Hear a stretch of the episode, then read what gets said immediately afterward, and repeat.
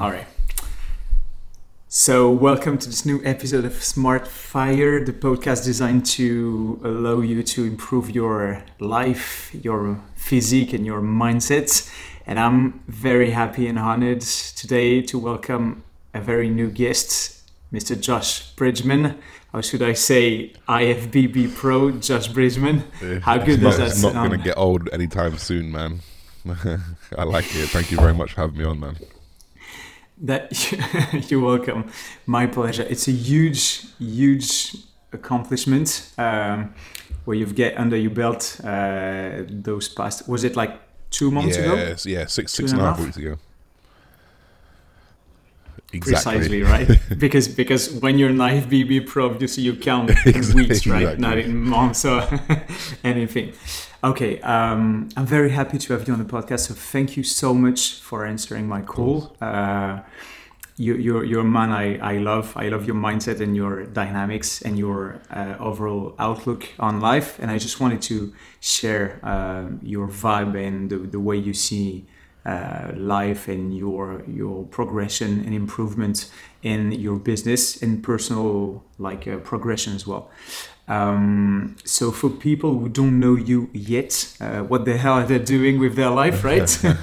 but could you probably um, introduce yourself, uh, talk talk about like the kind of person you are, sure. what you've been uh, doing, accomplishing, uh, what you want to do in the in the in the close future? For sure. Uh, so I'm Josh. I am a bodybuilder, and I uh, I've been kind of chasing the dream of being being one of the best bodybuilders in my field that I possibly can be for the last like six seven years probably. Um, and it's a very very long journey that I committed to, and I kind of knew that when I got started in. I've documented it all on YouTube, Instagram, so people a lot of people know me from just like the YouTube channels uh, and stuff like that.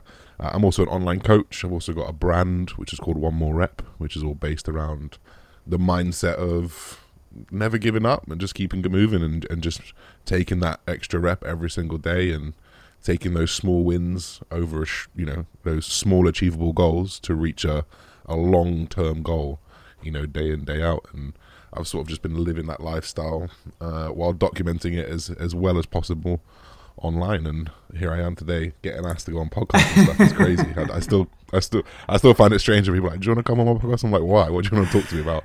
But no, it's it's been it's been a hell of a journey. It's, it's so far. always crazy when someone's asking me to come on a podcast, but after all, it's just two people having a sound and an interesting conversation and deciding to oh having a conversation. This is so interesting that I want to share Like, it very with interesting. more people. I'm I always actually like, when For I'm sure. actually I should have like actually recorded it because somebody somewhere is gonna get something out of it. Um, that, Yeah. there- there's something very interesting in what you've just said. Uh, you, you say I'm a bodybuilder, sure. obviously, and I've always wanted to get better at like in that field of like bodybuilding. Um, my, my first question is on identity.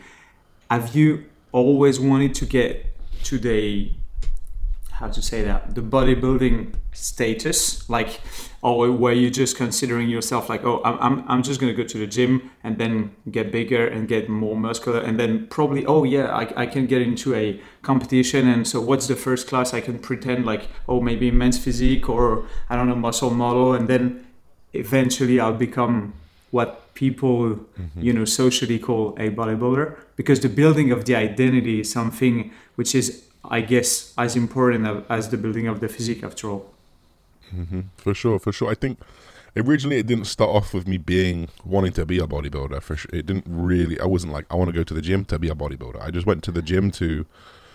What uh, really what happened was, as I used to play a lot of rugby, played quite a high standard. I got injured, and the only thing that I could do was like was was the gym. The only thing I could Let do me- was the strength and let strength me, and conditioning. let me guess a- acl tendon yeah, ACL snap.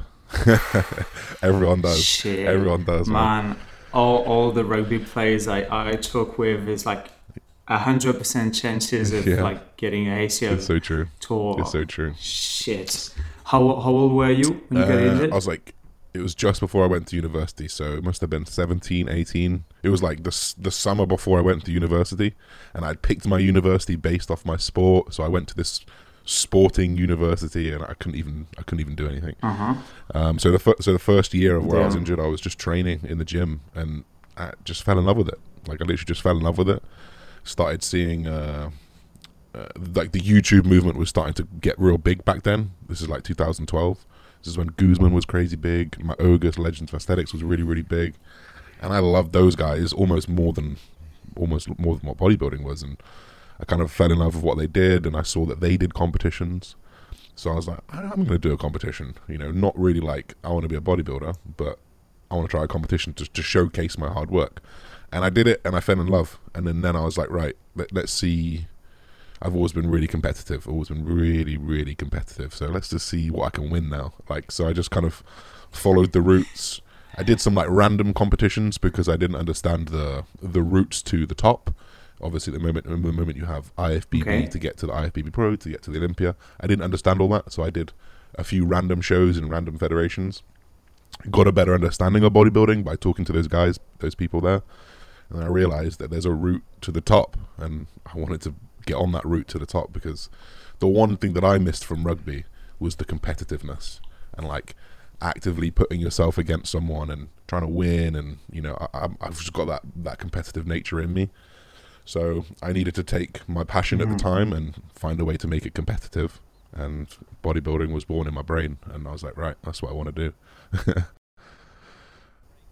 So, so, breakups makes bodybuilders, but, but ACL tendons Exactly- tears exactly as that. well, right?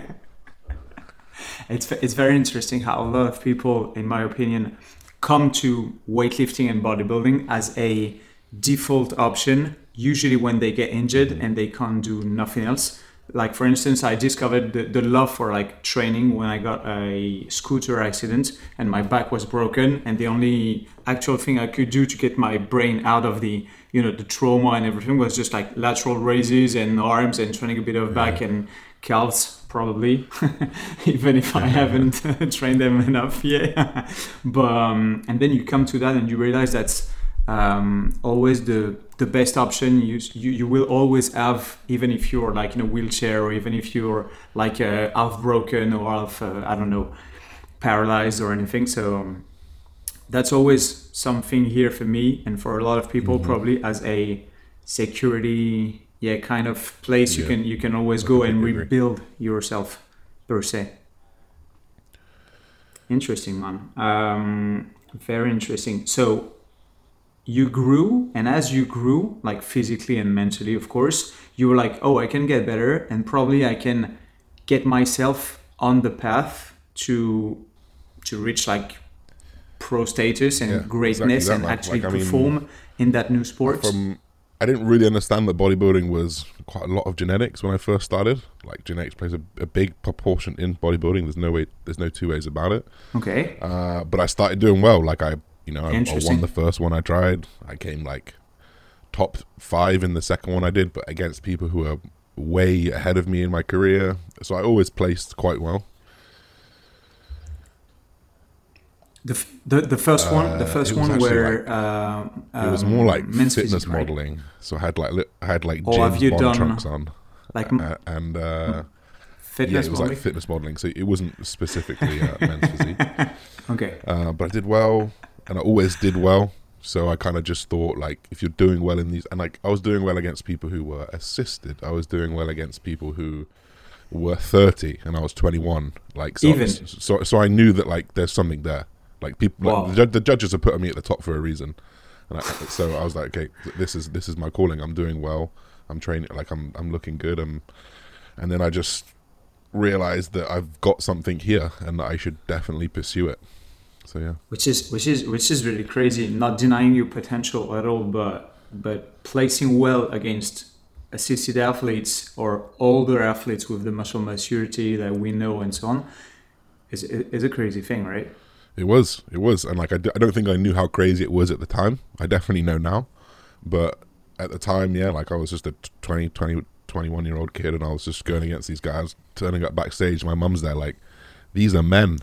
These are like these are men with children you're competing against. Like, what's going on here? But like, I, st- I would cra- still, I would still do well, right? I never placed outside top three, so you know, every competition that I did, so I kind of knew they like something here, you know. And I'm not. I don't have the size they do. I have the condition they do, but I didn't have the size they do. So it must be the structure. It must be the aesthetics. It must be how I look on stage or how I present myself. So I kind of just put two and two together and thought, I must do it right. And growing up, growing up as a kid, uh, physically, what kind of kid were you? Like always the strongest, the, the more sporty. Into, Yeah, into- yeah. So always the sportiest. I was skinny, but I was still strong. Like I was still strong.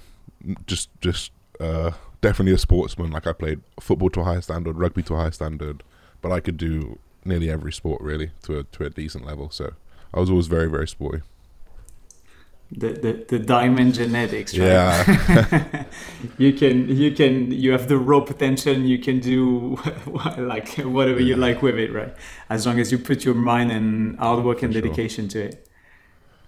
That's cool. That's that's very cool because as you said bodybuilding is a lot of genetics and it's not it's not to deny the amount of crazy hard work you've been putting in mm-hmm. since like you you started training at Yeah. like 17 and you're now 26 27 28 man oh you're getting so much old okay so it's it's already like almost 11 years Mm-hmm. Yeah. of training under your belt and you've and yeah, you've for loved sure, man. Like there's every definitely been ups and downs, times when motivation's been down and, and whatever, but I've always shown up at the gym. Like I've always done my time and, and, and put the effort in. Uh, okay and yeah, I've loved it, man. Like I think the thing I love the most is just seeing progression on a daily basis. Like you know that you're well, it's not actually, but like I feel better than the person I was last week every single week. You know, like that's how I feel when I go into the gym. and I do a little bit more. I'm like, I'm better than last week. Good, let's keep moving. You know, and I kind of use that. obviously do you feel that even more now than you're enhanced um, compared as like when you were probably reaching your natural potential as an as a as a natural athlete and then seeing like diminishing returns as you probably should Uh, yeah, for sure. I think, I think the biggest. I mean, the progression's faster now, but I think the biggest thing is that when I was natural, towards the end of when I was natural, and I was making the decision to to go assisted, was I felt like I wasn't working towards my goal because my goal was to be on the Olympia stage, and I knew, okay, maybe you get pro naturally, maybe, like maybe, but it's still three, four, five years down the line. But my goal is Olympia in three, four, five years down the line. So I think the biggest part of me of, of being assisted was okay. Now I'm actually working towards my goal. So now the progressions mean a lot more. You know, so that's I, I I think that's what helped me the most.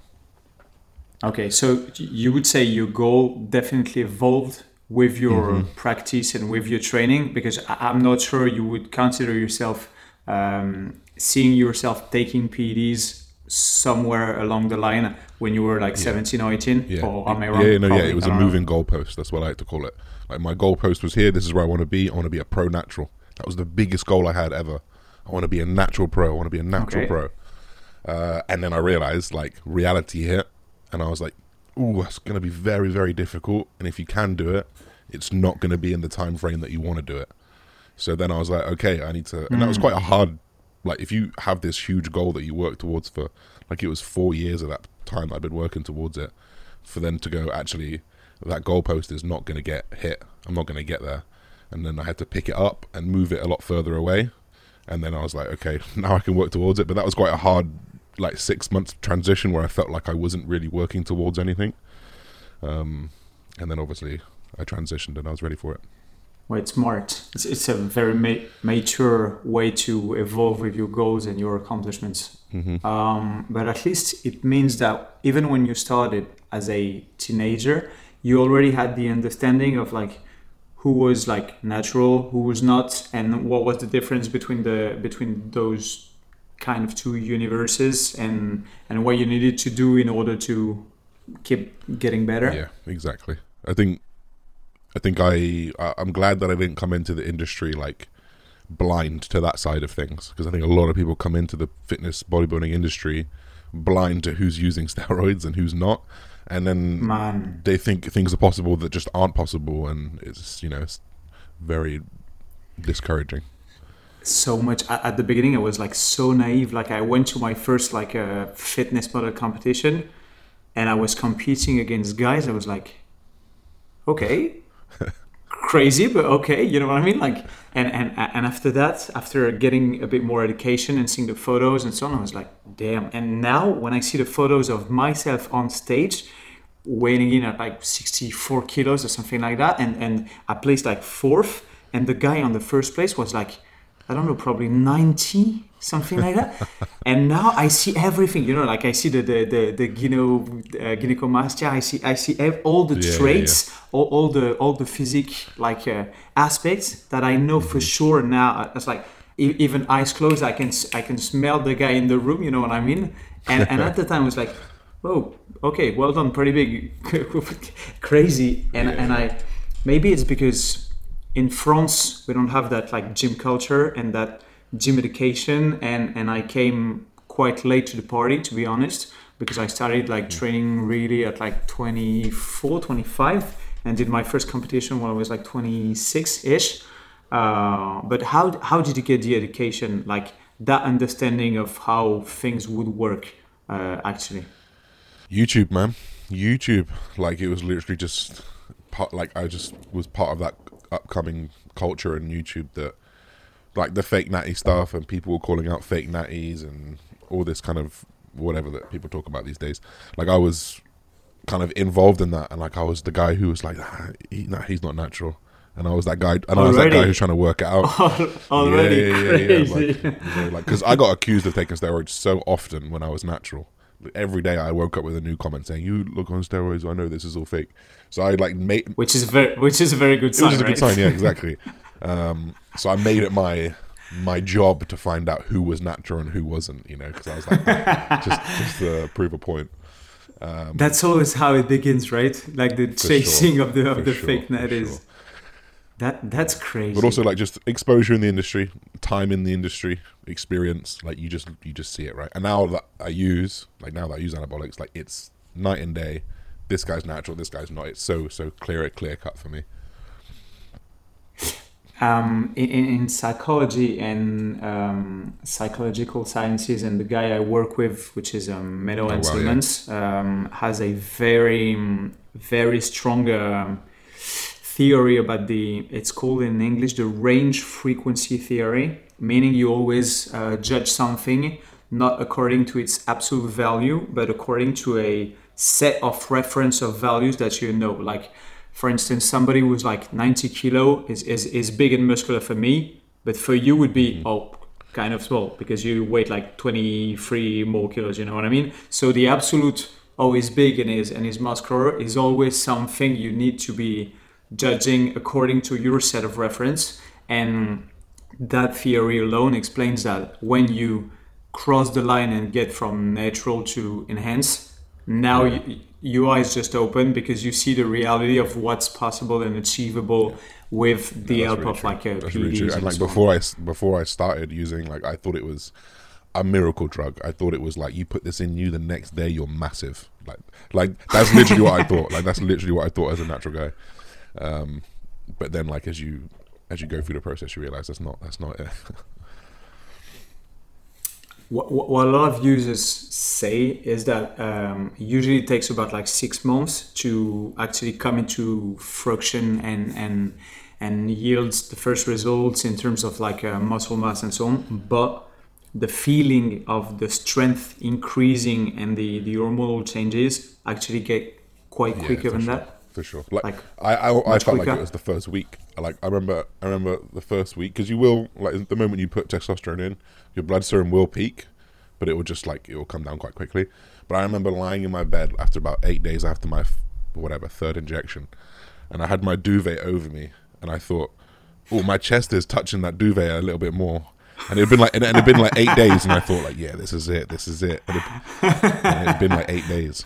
Um, but yeah, like, I don't think I, I truly felt like, uh, yeah, I'm on steroids. Like until until like after 2019, I think, or maybe, so that's like a year of using it probably. Like after about a year, I was like, okay, Okay. this is Okay.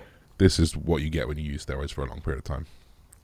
Okay. How much before that? How much of a placebo effect was going on in your brain? Do you think a lot? Uh, yeah, probably, probably quite a lot, probably quite a lot. Positive, po- positive yeah, effect definitely. probably because you, you- you're like, okay, and now's the time, and now I did it, so now let, let, let's get to work exactly and. Okay, okay. What's the what would you say apart from the physical benefits, of course? What would you say is the biggest um, the, the, the, biggest like uh, advantage of like doing it? Probably the, the commitment you get from the the psychological switch. Like, okay, it, it's done. Now I have no excuse to to not be the Yeah, best or not be the, best I can be. hundred percent. That was the biggest thing for me. It was like, right, if you're gonna if you're gonna put this poison in your body to get to a goal, you best work to get to that goal. You know, and and and that's that's the mindset that I had coming into it. It was like, right, the moment I well, to be fair, before I started, um, I was acting like a professional, but it gave me more reason to be like, right, you need to be a professional from when you wake up to when you go to sleep. So. You know, what do the professionals do? What does Mr. Olympia do? This is what you're going to do. Not in terms of how much food he eats and how hard he trains, but the steps that he takes every single day in order to get to where he needs to go. I was like, this is it. You know, that was two and a half years ago, and that's been working every single day, every you know, since then. Would you say that it gave you like more commitments towards your own goals and dynamics? Like just just doing that helped you focus even more on what you wanted to accomplish?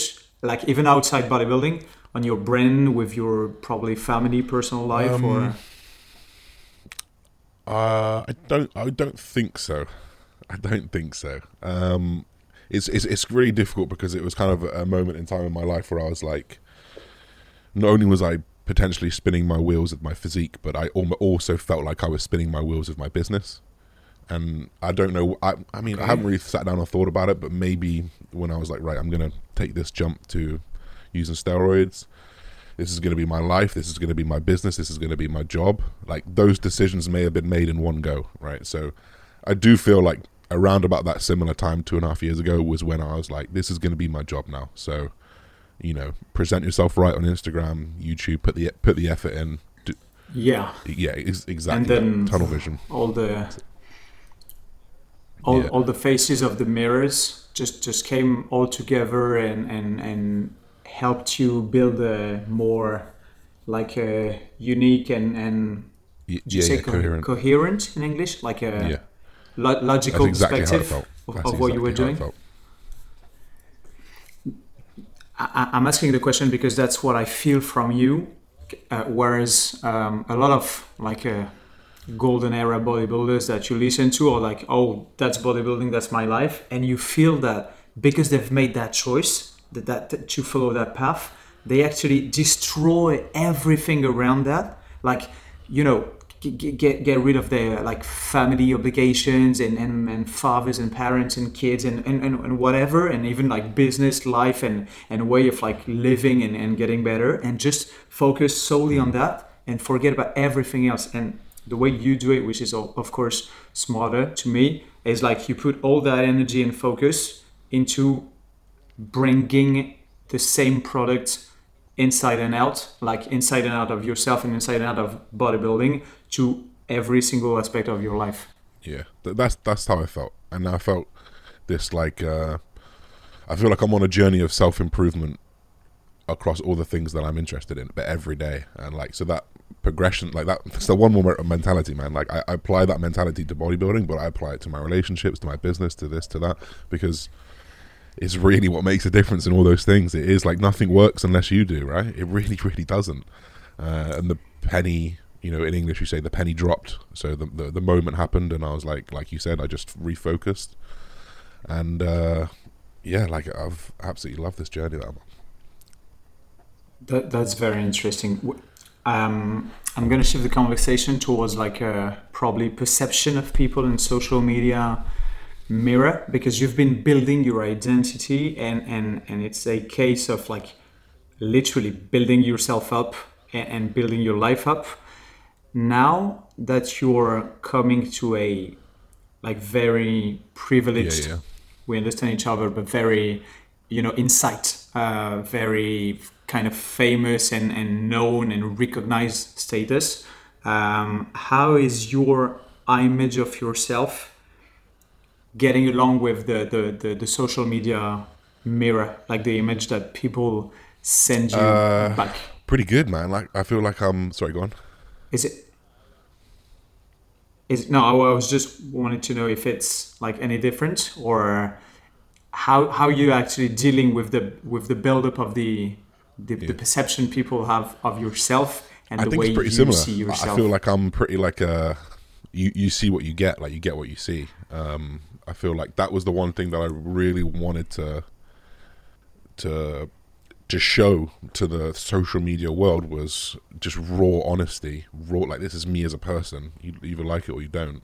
Like I'm I feel like I'm a good person. I feel like I'm a good role model to people. So I feel like in just being myself people see that you know like you kind of summarize like i mean you've been watching me like you summarize how i feel about myself sometimes. And i don't want to like talk talk about myself in that aspect but i feel like all those things that you said i was like that's you said that almost better than how i can say it. Um, so yeah like i feel i feel pretty good like I, I i knew that this would be a thing in in later on down the line when i first started and i knew that i wanted to be true to myself the whole way no matter what happens. Um and I think most importantly, I got the people around me that just keep me grounded, keep me who I am, and that's that's probably the biggest thing for me. That's that's something very interesting in, in the way you get better is that a lot of people probably not Christian Guzman, right? But a lot of people actually, you know, play it very kind of selfish and, and focus on themselves. And when you when you hear like uh, Arnold in, in Pumping Iron saying, "Oh, my father died. Well, I got a competition in two weeks' time, so I can't go to his like uh, burial." You're like, "What the hell?" And and, and whenever you you're talking about what you're doing on a day to day basis, you're always mentioning like your mom, your girlfriend, and so you you you you seem to come across as a very family guy. Uh, and um, and we can feel even across the screen, we can feel your core values in the way that you're still close to the people that actually matter. for sure. And that's something that I wanted to keep through because my uh, my mum and my girlfriend have such a big influence on my life. Like from from day one, like they went through the shit. Like less so my girlfriend because it's been we've been with her for three and a half years. So, but the stuff before that, like I had from twenty to twenty five, like I had a I had like crippling anxiety for for so long, and I just could Really? I couldn't. Yeah, I did. It was it was so strange, and I couldn't I couldn't even voice it at the time, and it took me to it took me to I say transform, enlighten, become who I am today to realize how crippled I was by it. Um, but having my mum there, um, she just helped me through everything and supported me through every single thing that I'd ever wanted to do. No matter what it was, you know, she always had my back, and that's the thing that that's like that's my heart right there. My mum always has my back, and she's never gonna go there. She's the one that keeps me grounded. She doesn't care about all this social media stuff. Like she she watches everything I do. If if I say something that's a little bit out of whack, she's gonna message me and be like, "What are you talking about? This is you, you know what I mean." So having someone like that is uh, is invaluable. But yeah, So, That's you mentioned you mentioning anxiety. It's something that I like um psychologically understand, but rationally I, I can't get my, my mind around it because I've never been an anxious person. Like for instance, yesterday we had a car accident with my girlfriend. Like we crashed the car I just bought like eight months ago because somebody like uh, um, somebody just like slowed down in front of us. We, we broke, we break, we broke, I don't know. Yeah. And, and and the girl behind us just went like I think the girl was on her phone or something like that, and she just smashed my car in the back, and everything's fucked up. And we, we came back to to the to the apartment, and when my girlfriend was like, "Oh my god, my god," I'm like, "Well, what what else can you do about it? Are you injured? No, you're not suffering. Okay, so let's move on. We call the insurance Yeah. tomorrow, and we'll see, we'll see what's happened, and that's it." And I'm I'm the I think I'm the least like anxious person. If if there's something which is out of my control, Yeah. okay, w- just just wait and see. yeah, But hearing that somebody as strong as you are is actually prevented from like seeing positive outcomes in his life or even like you know focusing on the good aspects of his life because of his own mind because anxiety is, is, is essentially within yourself right? Uh-huh. It's just a, a, a mental barrier. Is is incredible to me because I, I don't see how strong people like you could ever be, you know, blocked and and and yeah in a kind of like glass cage Yeah. inside inside yourself for that for that reason. Yeah, man, it was it was crazy. Like the thing is, it's not rational. It's it's actually not a rational feeling. It's it's not right. no, it's not. But So- even but even knowing that, you can't convince yourself Yeah. that. Exactly. That's exactly it, man. It's it's it's like when I used to have anxiety, I used to just take myself out of the situation and say, "Look, it's just this, it's just this, it's just this." I can rationalize it, and that doesn't take away the feeling. So it's like it's it was like a it was like a Crazy. losing battle, like where I could pull myself out. I could see why I'm anxious. I could see what I need to do to stop being anxious, and that didn't stop me. You know, whether or not I had something in me that stopped me from doing it, because I, I don't get anxiety anymore. I rarely, rarely, rarely get anxiety now every now and like self doubt and stuff, but that's that's usual. That's life, right? Um, so I kind of I managed to to master it eventually, but um, it yeah, it just wasn't rational. And, and I think the thing that frustrated me the most was that I knew why I was anxious, I knew how to stop it, and I just physically and mentally couldn't for years. And that was the thing that I was just I just was in this cycle every day of not being able to Wow. get over it. Yeah. If, if it's not too personal, well, uh, what was the, the the object and the subject of the Uh, anxiety? so Why?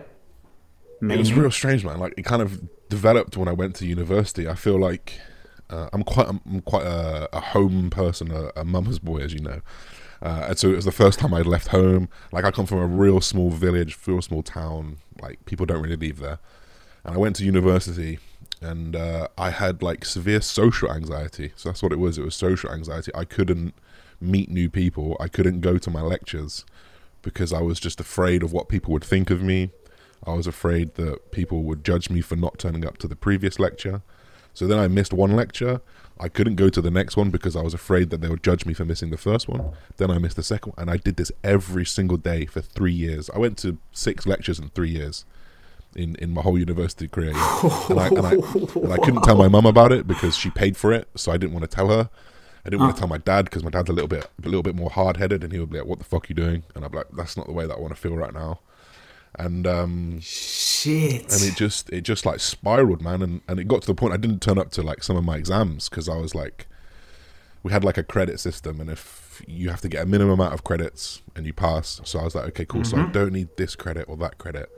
I'm not even going to go because i just had this elephant on my chest. I was like they're going to judge me for why i'm there. And it was just it was really strange man. Like i couldn't i couldn't go to clubs. I couldn't go to to to, to like meet new people uh, the only people that I got to know were the people that I was like forced into a building with, and then they were my best friends, and then it was fine, and we were just kind of linked in, in like that. So it was real, real strange, man, because I, I never had that. Like I was a social person at school. I was in the rugby team. We sang, we drank. You know, you know how it is. You sing songs, you go out on town and do stupid shit. Like that was us, and it just it just hit me like a ton of bricks, and I felt like I just came into a shell, and. uh I think that's what held me back. I think I still suffer a little bit with that now, like in terms of like collaborations. Like, so I struggle to meet new people to collaborate because it's it's it's weird. Like, I get like a what am I going to say to him? Is he going to think I'm stupid?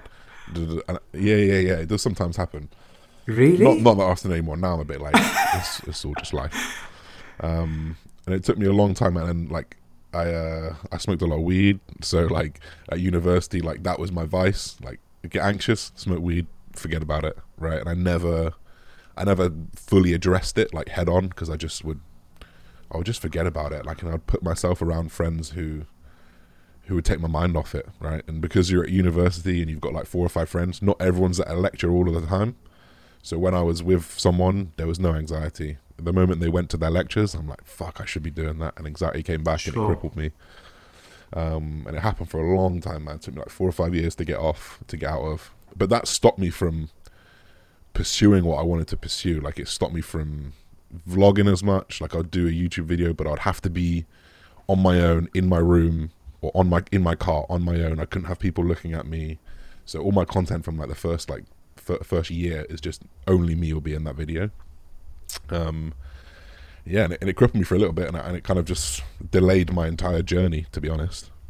So Man, the, the, the, knowing that, the way I, I see your improvement and progression in life and in your business is like even more incredible because the, the, the two times we met, I never felt like that you could be a bit, you know, anxious or socially awkward. Like Yeah, you know, yeah, the yeah. socially awkward type. Like we have so much people like that in the fitness industry. Like you you you depict them and you see them as a like normal, you know, functioning human being and, and, and social person and so on. And then when you meet them in person, you're like.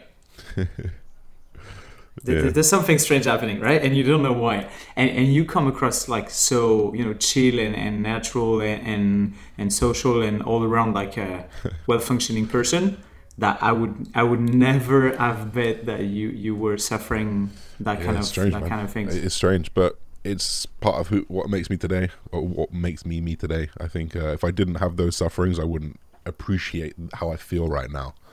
You know, so for sure. Sure. H- How? I mean, what would you attribute the the the, the reason you got Uh, out desperation. of it? I just uh, I needed to get out of it, and I couldn't. I couldn't. I didn't get like therapy. I didn't really talk about it with many people. To be honest, I took the only times I've really like opened up has been like after twenty five, when I kind of feel like I got out of it. Uh, I immersed myself in content. That's what I did. I immersed myself in people that motivated me. I im- immersed myself in people who pretty much shouted at you, "Just do it, just do it." Like Gary Vee, right? His story is his his got his story is just fucking do it. So I watched enough of that content. I watched enough of smart people telling me how to progress my life. I listened to enough podcasts that talk about anxiety and how to deal with it that I just did it and I got out of it myself. Um, I wish I did it differently. Maybe I don't wish it. I don't, I don't wish it differently, but I could have done it differently. I could have told people about it. I could have told people that that, was, that I was close to about it. Like when I tell my mum about it, or when I told my mum about it, maybe when I was 25, she was just like, I didn't even know that. You know, she couldn't even sense that from me. crazy, crazy. Um, but like, but when I told her, she kind of went, "Oh shit, that makes a lot of sense," because she was the one who had to.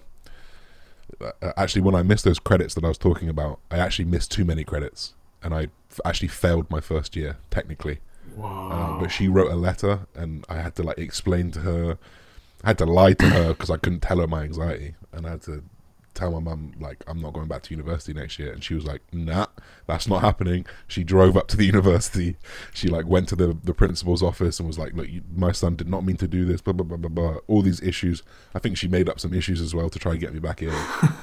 uh, and they passed. They passed me. They gave me the credit for free, so I could go to year two. I didn't have to repeat it Crazy cool. which I was which I was really lucky. But but when I told her this is what was happening, she went, "Oh, now that makes sense." Wow. Was was it hard for Yeah. you to come across with the with the truth to your mom? Uh, not not not not when I. I think when I started talking about it, I was at peace with it. I was I was moved. I'd moved past it. I knew that that part of my life was was done. So I was more than happy to to open up. I think I actually I think, I think I actually did a podcast first. Like I think first. Because for me, it, it, helps because it's just me and I can just like explain my feelings to a podcast, and then I like made my girlfriend listen to it, made my mum listen to it, and they both like come crying to me, and they're like, oh, "I didn't know how you felt like this," and I'm like, "This was the easiest way for me to tell you was just through Crazy. me in a podcast crazy. mic." Um, so it wasn't hard, uh, and they were both really, really supportive when I told them, so it was fine. Okay. I have, correct me if I'm wrong, but I, I've always had this idea that people having probably the, the, the strongest internal battles or obstacles or probably, you know, limitations who do so much better in building the outside shell and, and obviously probably being so good at like bodybuilding because I don't know why I feel that if you're actually blocked and, and there's something you can't tell and you, you need to express yourself in a way, you're always more, you know, motivated to push the outside shell and envelope and, and, and say something to the world that's obvious physically and that kind of like deter people to you know get into yourself and and get to see the light through the the the, the, the, the cracks of the of the shell Yeah, man. Kind yeah, of. Man, definitely. I definitely, uh, I definitely used a lot of techniques to kind of blind people to how I was actually feeling. Like I, stood, like I talked to some of my best friends from uni, and I explained how I was feeling, and, and even they were just like, "Wow, like I didn't even know you feel like that, right?" Because I would put this this show on. I was the guy who I was like the big weed smoker. I was like, I don't give a fuck, man. Like. I smoke weed, I'm cool. Like that's literally what I gave out at university. Um, and yeah, like yeah, I'm I'm just glad that I'm not in that place anymore. but it never it never prevented you from like going to the gym, showing up to the gym, for instance. Yeah, that was it. Didn't at all. Like nothing stopped me from going to the Lucky, gym. Luckily, right? Yeah, luckily, very very luckily actually. Yeah, because because you were because you were considering it as a way for yourself to you know express and get better and and and get uh, on on the path of what you wanted out of your life, 100%. even if. Yeah. Even if you had like other people in the gym and looking at you and looking at you training and so on, Yeah, that's the security place you you had. Exactly. Exactly. It was the one place on my whole university campus that I felt safe.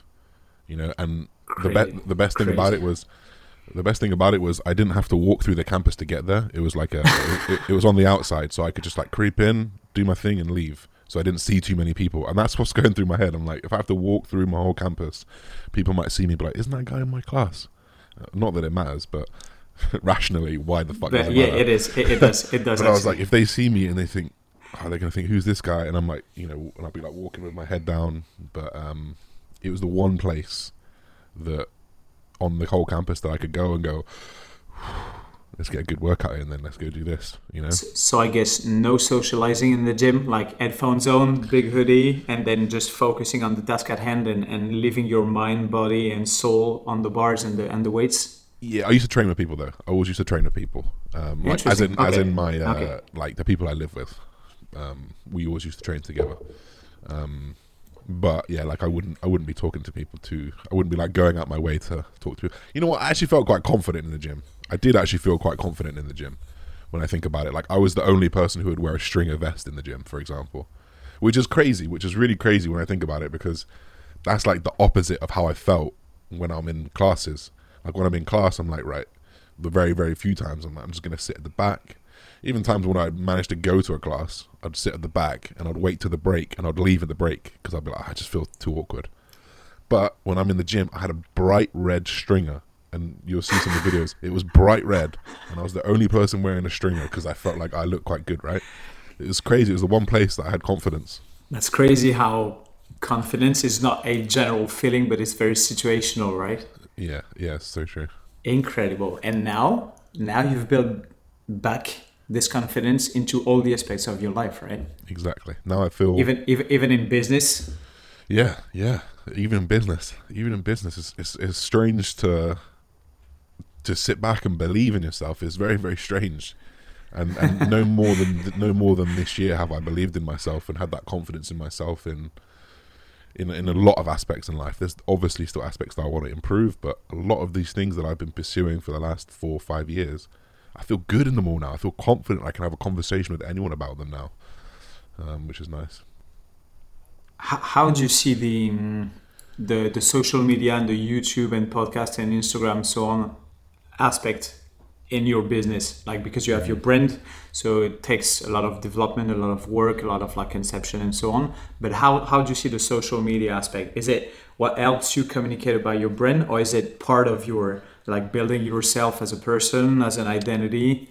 is a global thing like just just one global movement and you're just improving all the aspects and getting better at yeah, I think, everything I think the last thing that you said there, I'm, I'm trying to improve everything that I do, but I understand that all of it's pretty synergistic. All of it links into each other.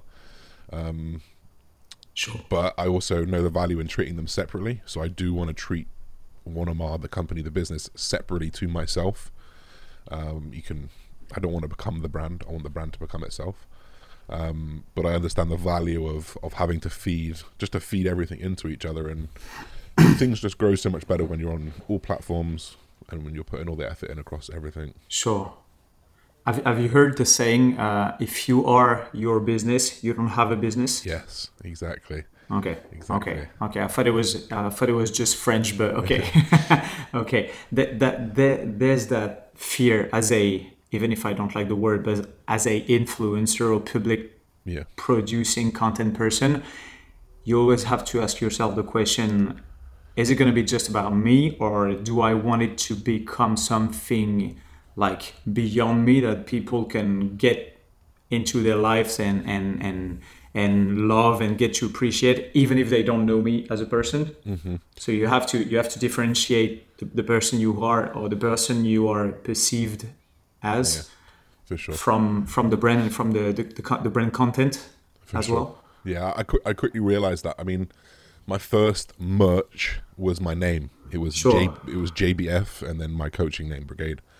Um, and like I quickly realized that that's only going to grow as much as I can grow, and and it's directly correlated to my growth. And I get bigger, the company gets bigger. Um, and that's scary because created to a growth or potential failure right Yeah, exactly, exactly. Yeah, you just you tie yourself to it. Um, I also learned a lot of lessons from Guzman, like when he was CG Fitness Uh-huh. back back in the day, uh-huh and he was like, right, and he actually did a video when he was talking about I needed to be big, I needs to be worldwide. I don't want it to run by myself. And actually, when he did step away from YouTube, um, maybe a couple years back, he was saying in those videos. Um, the reason why I'm stepping back is because this company needs to run itself. It needs to not be when CG posts. That's when people buy stuff. When Alphalete posts, that's when people buy stuff. Uh, and like my cogs were turning, and I'm like, right, I need to develop a brand here. I need to make something separate for myself. And one of my was born. Like one of my was something that I used to say in university to my my my friend, one of my friends. Um, in fact, he was the one person that knew about my anxiety, and he used to say to me, "One more rep, bro. That's all it is. Get up, go to this, get it done. It's one more rep." You know, because he would try and he would try and say it in his in his head. He's trying to say it in a term I understand, right? Because I go to the gym. He's like, "One more rep." He goes, "That's all. That's all life is. That's all life is. It's just one more rep. It's one more rep." And it's funny because he now is like a part of Wanama in the back scenes, which is which is great. I brought him on Crazy. literally like three or four months ago. I was like, "Look, bro, I need some help. Do you want to help?" And he was like, he was like sick. So that's where it started. And then I thought, that's that's what it is. Let's start it separate. Um, granted, it's still gonna grow when I grow, um, but it's like where I, I think what's proven very very good for me is that I started pretty like I started one mile when I had hardly any followers. Well, I say hardly any, under ten thousand maybe, and I've kept it at one mile the whole way. And now that I'm at fifty five thousand or whatever it is, and there's five thousand followers on the one mile page, is that I get people tag me and I click on their profiles and like they don't follow Josh Brigham. I'm like, good, that's good. Like I don't want them to. you don't me. care anymore now yeah Exactly. Like I, it's just the brand is building itself. So, um, yeah, crazy that was shift that reminds me of the of the casey neistat tattoo do more Do on his forearm Yeah. one one more rep the message is really strong That's how I feel. I mean, it, it's stuff that people say. I know people that people have 10, 15 different sayings for just do it. Uh, but this just Uh-huh. resonates hard in the bodybuilding industry, and also it does transcend all the other industries because it is about turning up every day. let's talk training real quick. I always love the, the the atmosphere and the and the exchange and the communication, like verbal and non-verbal, you have with like TM cycles, for instance. Uh, when you're training together, there's always something happening. Like, how does training alone and training with those close friends uh, differ? Like, how, how what, what kind what kind of training do you prefer? In your in your quest to be becoming the best and improving Yeah, yourself the, on the a daily. best, the best progress I've made was with uh, Joe and Joe and Tom, uh, TM Cycles and, and Joe Brightman for sure. Um, two guys, well, it was three guys chasing after a very similar goal of self improvement. Um, we get on really well, um, but also just having some strong yeah. boys around really, really helped. Really, really helped. And I think if I could ever afford it, which would be late as late down the line, because I was watching a video the other day. Um, who was it? Flex Lewis. It was Flex Lewis, and he was saying how he brought in training partners. So he he paid for their apartments, he paid for this, he paid for that. He brought in training partners for Olympia preps. I would love to do that one day with with, with someone. Just bring someone in and training me. It's difficult now because Tom's moving away from bodybuilding. Joe doesn't necessarily want to compete next year, so like it's just a lone wolf at the moment. It's just me at the moment. Uh, but uh, hundred percent, if you've got someone who's like-minded, going for a very similar goal, you're gonna get further. You are going to get further. I got further, more progress in that eight months in my physique, which is obviously the goal, um, than any other time training on my own. You know, you've got that. Even if it's just on a physiological level, someone is helping me through a couple reps that I physically can't do. But also on a mental level, I'm with someone that's motivating me. I'm with someone who's telling me to keep going. It, helps on, on, on, on a multitude of uh, levels. As a still natural athlete, um, I, I, I, see exactly what you're saying about the, the psychological benefit. But when I'm training alone, I don't want anybody to push me through and past the point of failure because I know that I'm not going to recover that well and I'm, i might get injured. My genetics doesn't allow me to to hit failure multiple times in, in each workout. But as a uh, assisted athlete, there's obviously a huge benefit of being able to, to push the limits and do always like always one more rep and, and, and push it further. And you, you, but you've you've still been training like that did, when you were I did, yeah, when you were natural. Years and years actually. Um, so Nah, because the got form's there, right? like- the form is the like, form is perfect. The volume's not too much. Like, yeah, I'm pushing really hard, but I'm only doing a couple sets here and there. Like, it's it's not crazy. Also, there- there's a there's there's hundred percent something to be said for just adapting to that type of stimulus. So when me me Tom and Joe first started training, Okay. we said, right, we're going to take each other through one, maybe two reps with them taking off 25%. So I've still got perfect form, but I'm f- I already muscularly failed. Now they're just helping me to Sure. get a little bit further. The first, Like on the last on the last Exactly. sets of an exercise, Exactly. not all the sets, right? yeah, exactly. So the last set's for an exercise, a couple reps that would help me through. The first couple weeks, we were all fucked. we were we were just like we got to do we look like we got to do this for the next 10 weeks 12 weeks but we kept up with it and three four weeks down the line we had all adapted to that type of response and that type of digging deep into your fatigue hole we we adapted to recovering from that pretty well um and you know before the end we were we were killing it Never got injured because of it.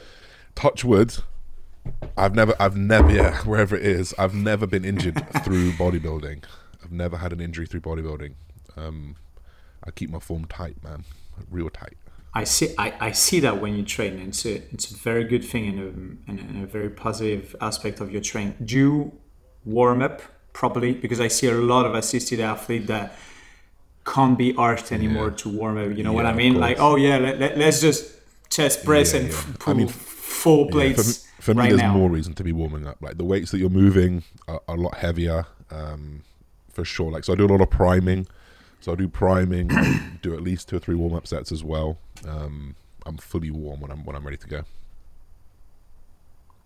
Okay. H- how long do do your training sessions typically last? Like yeah one hour and a one, half, one and a half hours like roughly not not too long Okay. Yeah. Okay. I see. I see. All right, man. Um, there's some. There's some question I wanted to ask you. Probably the last one because it's No been problem. like almost an hour, and I'm and I'm very happy and lucky to have you for that for that long and sharing your picking your brain as you say in English for that long. Um, do you see yourself having kids in that kind of like lifestyle in a few years, probably? uh you know Or what not? I have no paternal feeling in my in my in my body really i don't really have a okay. i want kids in my body um, Okay. I- But there's a but coming, You right? know what? You know what? Like, I have no affection for kids. I don't really like kids. I don't really have an inclination to want kids. But I have an understanding that there may be a point in my life where I feel like that's the one thing that I haven't achieved, and like that's the one thing that's a very unique achievement. You know, you can get money, you can you can get an Olympia title, but I can't like the only way to have a child is to obviously go through that process. Um, so I don't I don't doubt that there may be a position in my life where I feel like that's something unique to achieve. Uh, but right now I've got no I don't nah Sure. don't really feel like I want kids. And is your girlfriend on the same mentality at the moment? Yeah. Same mental I, place? I think luckily, Yeah? I think luckily, yeah. Like luckily, yeah. Um, she she doesn't really have a maternal feeling, but but also, she is she is she is as in her job as I am. Right, we're full Okay. we're full send. I'm full send into bodybuilding. For what she does, she's full send. Like she's twelve hour days, like working like a dog, trying to trying to climb the top to the top of the ladder. Uh, there's not real. I think that's qu- one hard thing for women in work is like the, maybe the biggest part of your the maybe the biggest part of your career is when you've been working for five to six years, which is from twenty to twenty And you got from twenty six to thirty five is when you really want to have a kid, or most girls want to have a kid. But in a world of work and real business, you you let off for a year and you kind of fall down the you fall down the ladder. So for someone like her, Sure. she, she can't she can't like take a step back at this point. What does she do? Um, she is a she's like the head of um, pricing and marketing in in like a real big fashion brand. Nice, nice. Yeah, so a lot of responsibilities and commitment and stress and Huge amounts. crazy. And do, do you think that's because or thanks to her vision of, of work and um, probably work ethic that's helping you build yourself and your brand as well? Hundred Through percent. communication and influence and hundred percent like you know two and two and a half years ago was when I started steroids. Three years ago was when I met her. You know, and it just so happens that you know the biggest change in my life was the last three years.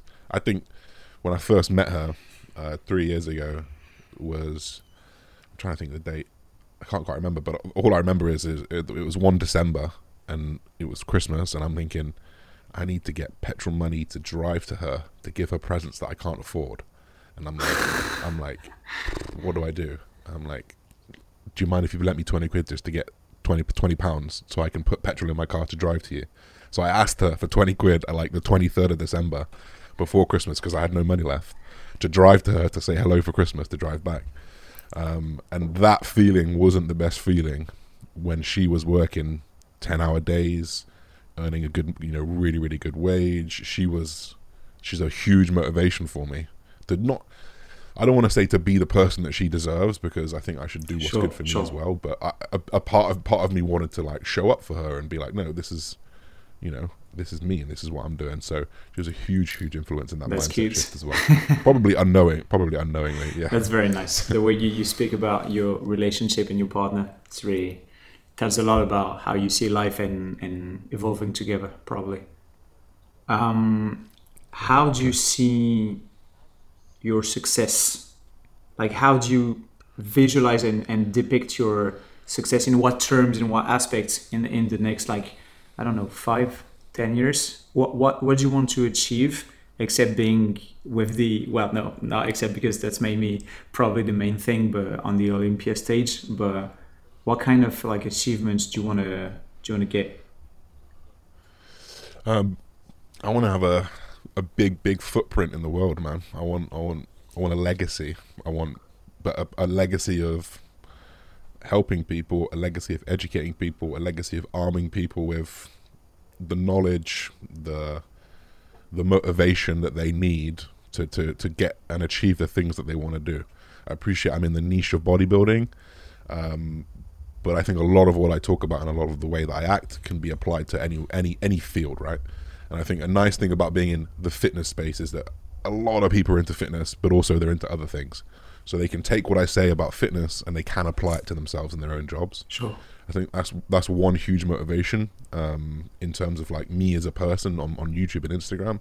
Then if I look at my other business with one of mine, like I want to be in every gym. Like I want to be the, the the renowned place to go for the best accessories the accessories that you can get for the gym, but not ripping people off. And the one thing that I've learned when I'm making these these items and these products is that people are ripping you off. They're going crazy with it, and I'd want to be just a well trusted you know honest human human being honest business honest, business. Um, and I want to be worldwide with that. What's the what's the part of like uh, what part does ego play in such a accomplishment driven dynamics do you think to be honest? Because it's very hard to be honest with yourself and say okay i Yeah. want to share i want to give the, the people the opportunity to get better and so on but you're always in the center of the dynamics because you're always the one pushing and, and doing the work and, and showing in day in day out right? Yeah for sure. Uh, yeah I think ego has to play a little bit of a part. Um, I that's the always spark right? That's the that's the the beginning of it exactly probably. yeah. Yeah exactly. Like I had to start with uh with with an egocentric idea um, and I think things can be egocentric but they can have the the side effects of of helping other people I don't I don't it's, it's a difficult one because I know there's there's books like Ego is the Enemy. I mean, I'm not a philosopher. I'm not a I'm not a, a world renowned psych- psychologist. Uh, but I feel personally like a sprinkling of ego sometimes pushes you a little bit further than if you didn't have it. Um, like there's got to be something egocentric about wanting to be number one in the world. Like that's that, Sure, that's ego, sure. right? You know, there's there's some ego in wanting to be the best brand that people go to. There's an ego wanting to be wanting to help the most people. That's a little bit egocentric. So, but it's not necessarily like a negative ego feedback system. Um, I, I try and sprinkle it in, sprinkle a little bit of ego into things, as much as as much as needed. But I also don't want to get lost in it because I think in the in the game of social media, it's very easy to get lost in their ego. I've got, I say friends, I've got acquaintances on social media who are lost in the source at the moment with their egos, and it's gonna come back and bite them eventually.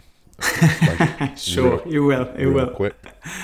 Um, so yeah, I, I guess I just I try and remain as egoless as possible, but when there is need, there is mm. need for it.